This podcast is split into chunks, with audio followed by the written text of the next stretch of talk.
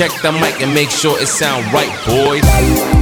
Olá, meu nome é Rodrigo Pacheco e este é o meu podcast Tem 5 Minutos. Um cafezinho básico depois do almoço para trocarmos uma ideia sobre algum tipo de assunto. Nesta segunda temporada, falarei estritamente sobre assuntos ligados à carreira, à educação e à cultura organizacional. Assuntos aí ligados ao meu momento profissional, inclusive são assuntos nos quais eu estou constantemente aprendendo alguma coisa nova e por isso logo faço questão de vir aqui compartilhar algo com você. Mas e aí, como é que tá a tua agenda? Vamos trocar uma ideia? Tem cinco minutos?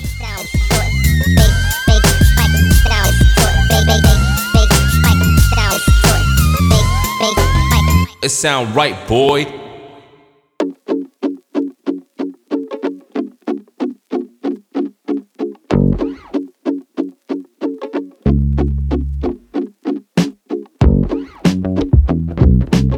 Começar um negócio próprio é um misto de várias sensações. Eu não sei você aí do outro lado, mas eu já tive a oportunidade de criar um negócio próprio e sentir na pele tudo quanto é sensação diferente quando você abre uma empresa. Sei lá, cara, é tipo uma coisa meio, puta, vou dominar o mundo com um determinado sonho que eu criei, alinhado aí ao ganhei meu primeiro cliente depois de muito trabalho. A magia do sonho grande com a premissa do trabalho duro, misturado aí com a imprevisibilidade de ter um negócio, é a composição, digamos, de que mais me fez crescer como profissional até hoje e eu não me arrependo de nada. Eu vou ser bem sincero, viu, cara? Essa história não rende livros nem palestras de impacto, enfim. Mas prometo que uma hora dessas eu tiro um podcast por aqui só para falar sobre essa minha empresa de educação que eu fundei há pouco mais de 5 anos e que me rendeu o que eu chamo de MBA da vida real. Mas continuando aqui, abrir um negócio próprio é desafiador e excitante ao mesmo tempo. É o tipo de sentimento que você sente quando começa algo que você realmente acredita. E é justamente no começo que esse pico tende a ser ainda mais forte para você, proprietário, dono aí, dona, empreendedora do negócio. E o texto de hoje fala deste momento, deste momento de citação que todo empreendedor e empreendedora passa no começo da sua história. Momento que Jeff Bezos, o segundo homem mais rico do mundo e CEO da Amazon, chama de Dia 1. E é sobre isso que eu vim falar por aqui hoje.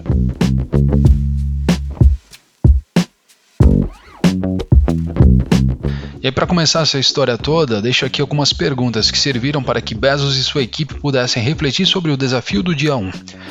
Primeiro, com um sentimento tão excitante e desafiador desta forma, como você consegue manter tamanha sensação de curiosidade e motivação por mais tempo? Como esse sangue pulsante nas veias possa continuar servindo aí como um combustível inabalável para os desafios futuros da empresa? Ou como manter agilidade nas operações enquanto você precisa crescer mais e mais todos os dias? Ou seja, como poderíamos manter o espírito empreendedor sempre aceso? Todas as respostas para essas e, lógico, outras perguntas são capazes aí de transformar uma breve iniciativa incerta em algo com alto potencial de crescimento. E aí, claro, né, todo esse negócio aí de alto potencial de crescimento é sustentado por uma cultura organizacional. Jeff Bezos traz isso registrando nos seus princípios de liderança na Amazon e nas citações das suas consagradas cartas aos investidores desde o início da empresa há mais de 25 anos.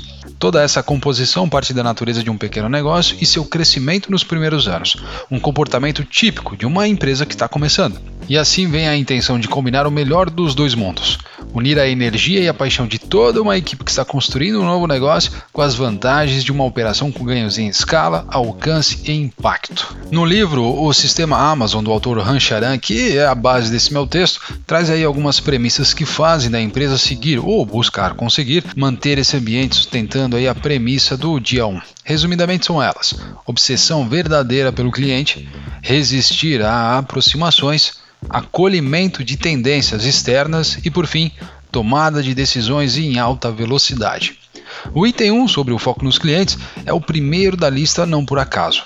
São diversos negócios criados desde a sua fundação que a transformaram em uma empresa extremamente diversificada, mas sempre com a intenção de atender os clientes como base central das suas decisões. Ou seja, meu caro, essa grande variedade de serviços serve também para sustentar o volume de dados, querendo ou não, que os consumidores geram, criando ainda mais oportunidades para a Amazon ofertar produtos e serviços de acordo com as suas necessidades, mesmo que esses clientes, eu, você, enfim, todo mundo que está ouvindo aí, sequer saibam que precisam daquilo.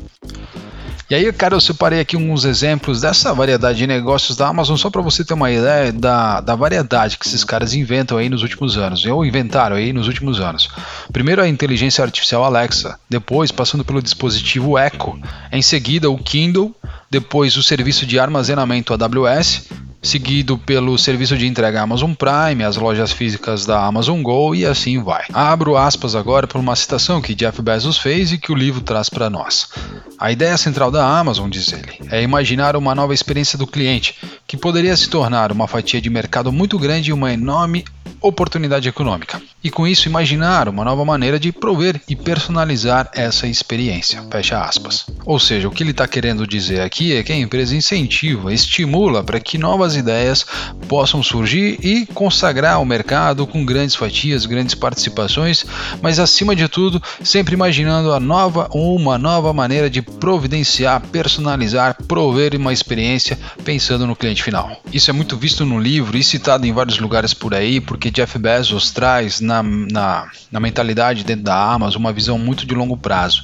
Então, ao contrário de geração de lucro no curto prazo para agradar acionistas e companhia, a intenção de Bezos é sempre olhar no futuro, pensar na inovação como uma forma de se reinventar e, lógico, crescer e crescer com mais participações, com cada vez mais velocidade e, lógico, agressividade. Então, essas inovações que são produzidas ou arriscadas ou tentadas agora, sempre olhando para o cliente, é pensando que daqui 5, 10, 20 anos a Amazon continuará sendo líder fazendo o que faz, porque sempre vai estar resolvendo um problema relevante para alguém. Ou seja, né, o que eles estão querendo dizer com tudo isso é que ao crescer, a maioria das empresas costumam perder a velocidade, perder a agilidade e a vitalidade que as alimentaram nos seus dias iniciais de vida. Com um perfil extremamente insatisfeito, o seu modelo de gestão, do Jeff Bezos no caso, é buscar elevar o patamar da empresa o tempo todo colocando o cliente sempre no topo das prioridades da empresa. É assim que a Amazon busca colocar seu olhar inovador como o principal motivo para o seu desempenho no mercado. E aí, cara, pensa o seguinte: a cultura do dia 1 da Amazon é tanto um resultado quanto um facilitador que a empresa conquistou aí nos últimos 25 anos. Ou seja,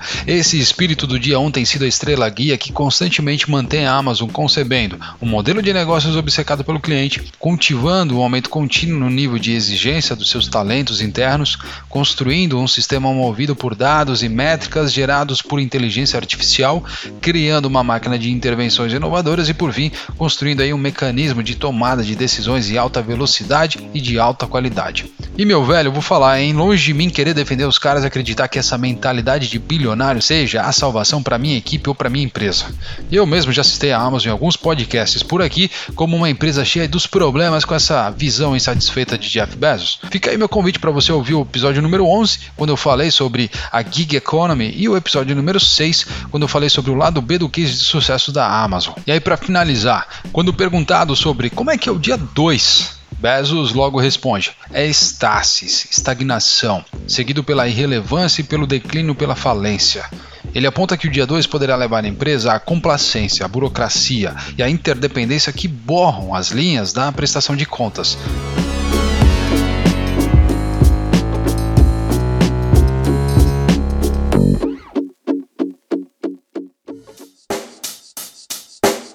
Check the mic and make sure it sound right, boys.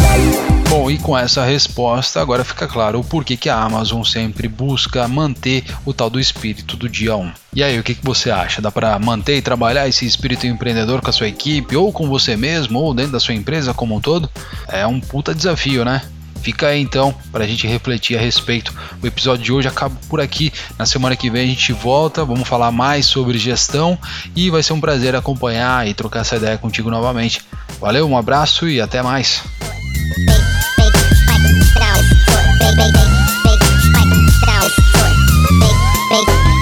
It sound right, boy.